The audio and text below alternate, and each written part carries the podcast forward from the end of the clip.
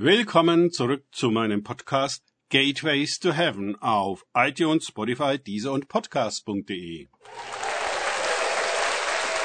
Mein Name ist Markus Herbert und mein Thema heute ist der große Ausgleich Teil 2. Weiter geht es in diesem Podcast mit einem Kapitel aus dem Buch Ein Turm bis zum Himmel, der Geist Babylons. Gestern und heute meines Freundes Frank Krause. Denn sie, die Hure Babylon, spricht in ihrem Herzen. Ich sitze als Königin und Witwe bin ich nicht und Traurigkeit werde ich nicht sehen. Offenbarung 18, 7b. Babylon meint, ihr könne nichts geschehen. Niemals. Sie ist versichert bis dort hinaus, versorgt, bewacht, bewundert. Alles. Sie kontrolliert das Casino und das Spielgeld. Ihre Geschäfte laufen. Sie ist die Mutter aller Huren und sowas von üppig und überlegen. Ihre Konkurrenten werden ausgeschaltet, lange bevor sie auch nur auf ihre Ebene der Herrschaft kommen. Sie hat die volle Kontrolle. Ihr Zauber liegt auf der ganzen Welt. Ihr Wein hält die Völker gefügig. Mächtige Männer gehen mit ihr ins Bett. Sie hat sie alle in der Hand. Aber auch vor Babylon gilt, dass Hochmut vor dem Fall kommt da ihr Turm sehr hoch gebaut wurde, bis in den Himmel, ist der Sturz entsprechend tief. Weder sie selbst noch die Welt können fassen, was passiert. In einer Stunde, so heißt es in Offenbarung 18, 10, 17, bricht alles zusammen. Warum funktionieren die Knebelverträge, die Finanzen, das Militär, die gekauften Regierungen nicht mehr? Wo kommen das Erwachen der Menschen aus der Verzauberung und der Zorn der Geschäftspartner her?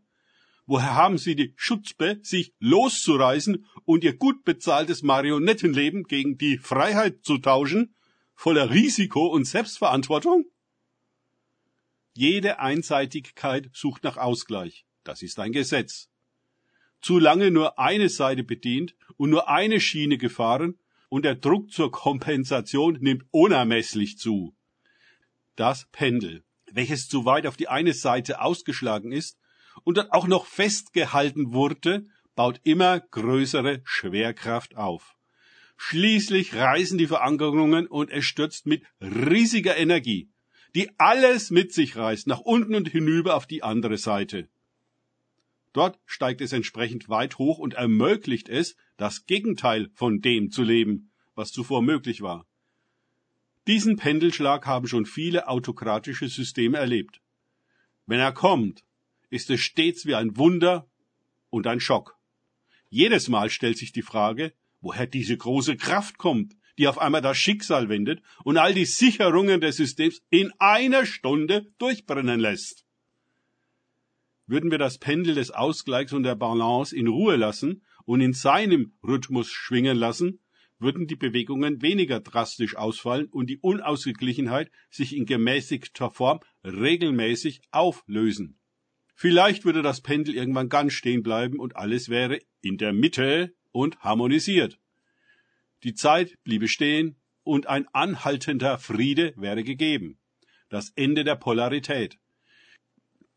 Die ganze Welt könnte in eine andere Phase ihrer Existenz übergehen, die wir uns, gewohnt extreme Widersprüche als Normalzustand, gar nicht vorstellen können.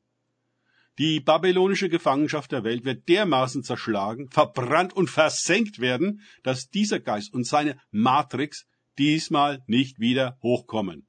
Gott selbst wird Gericht halten und für den Ausgleich sorgen, den kein irdisches Gericht auch nur im Ansatz durchhalten oder gar durchsetzen kann. In der Gegenwart Gottes wird Babylon zu dem, was es ist. Jeder wird das, und was ist Babylon jenseits von Zauberei und Manipulation, Anmaßung und Hurerei? Die ganze Totenwelt ist in Bewegung, bereit, um dich gebührend zu empfangen.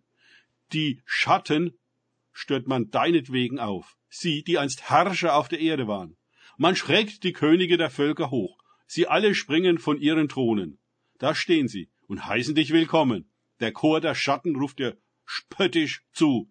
Siehe da, nun bist du auch für immer hier, ganz ohne Macht, genauso schwach wie wir. Dahin ist nun die Pracht, die dich umgab. Dahin die rauschende Musik der Harfen, hinunter in die dunkle Totenwelt. Das Bett, auf dem du liegen darfst, sind Maden und Würmer. Sie sind die Decke über dir.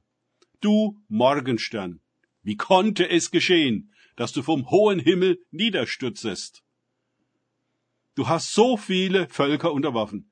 Jetzt liegst du selbst zerschmettert auf der Erde. In deinem Herzen hattest du beschlossen, ich steige immer höher, bis zum Himmel. Dort oben will ich meinen Thron errichten. Ich will noch höher sein als Gottes Sterne.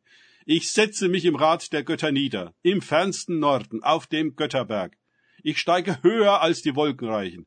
Dann endlich gleiche ich dem Allerhöchsten. Doch in den Abgrund wurdest du geworfen, bis auf den tiefsten Grund der Totenwelt. Wer dich so liegen sieht, der starrt dich an, noch glaubt er seinen Augen nicht zu trauen. Ist das der Mann, von dem die Erde bebte, der Königreich aus den Angeln hob? War er es, der die Welt zur Wüste machte, der ganze Städte einfach ausradierte und nie Gefangene die Freiheit gab? Die anderen Herrschern setzte man prachtvoll bei, in Ehren ruhen sie in ihrer Gruft. Doch du liegst ohne Grab auf freiem Feld, dort hingeworfen wie ein dürrer Zweig, wie ein Kadaver, der zertreten wird, bedeckt mit Kriegern, die das Schwert durchbohrte. Der Herr, der Herrscher der Welt sagt, ich werde ihnen entgegentreten und Babylon mit Stumpf und Stiel ausrotten. Ich will ihnen weder Söhne noch Erben lassen. Ich mache Babylon zu einem großen Sumpf, den die Reiher in Besitz nehmen. Ich kehre es aus mit eisernem Besen, so dass nichts mehr von ihnen übrig bleibt. Das sage ich, der Herrscher der Welt. Jesaja 14, 3 bis 23. Danke fürs Zuhören. Denkt mit immer daran, kenne ich es oder kann ich es? Im Sinne von erlebe ich es. Es sich auf Gott und Begegnungen mit ihm einlassen, bringt wahres Leben. Gott segne euch und wir hören uns wieder.